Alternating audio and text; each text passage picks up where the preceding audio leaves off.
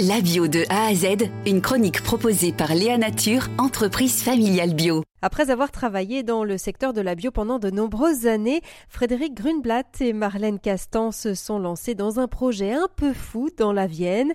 Ils transforment sur place les graines qu'ils cultivent pour en faire de la farine, des biscuits ou encore des pâtes. Je me suis promenée dans leur exploitation, j'y ai vu des champs de courge pour récupérer la graine de courge, mais aussi des cultures associées. Alors de quoi s'agit-il?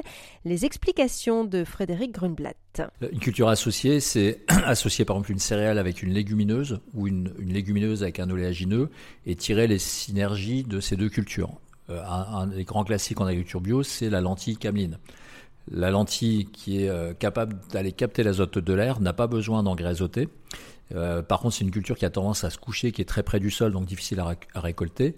Et la cameline, elle, sert de tuteur à la lentille quelque part, puisqu'elle est, c'est une plante qui est assez rigide, qui monte, euh, et qui va produire pour partie euh, un petit peu d'azote qu'elle va restituer à sa petite copine qui est la cameline.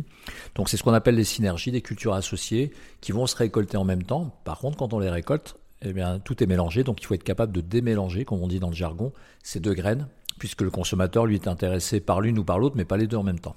Quels sont les avantages de cette culture? Des synergies agronomiques c'est vrai aussi pour euh, l'Argentie. Alors, c'est pas vrai tous les ans. Euh, cette pratique de culture associée est extrêmement intéressante puisque elle permet d'éviter les intrants ou de limiter l'apport d'intrants. Elle permet d'éviter euh, la comment dirais-je l'embrasement des adventices, mais c'est pas une science exacte non plus. Il y a un autre exemple qui est le blé févrole. La févrole a l'avantage, par l'apport azoté qu'elle donne à, la céréale, d'augmenter le taux de protéines, qui est un élément qui est recherché par les meuniers ou les pastiers. Donc c'est vraiment une synergie entre deux cultures, c'est une pratique assez fréquemment utilisée euh, en bio. La limite, encore une fois, de l'exercice, c'est d'avoir à disposition et à proximité des outils de démélange. C'est ce qu'on a fait avec Ecoliance, entre autres. Ecoliance travaille avec d'autres producteurs locaux en agriculture biologique.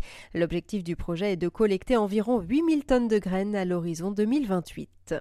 Léa Nature, fabricant français de produits bio en alimentation et cosmétiques, bénéfique pour la santé et respectueux de la planète.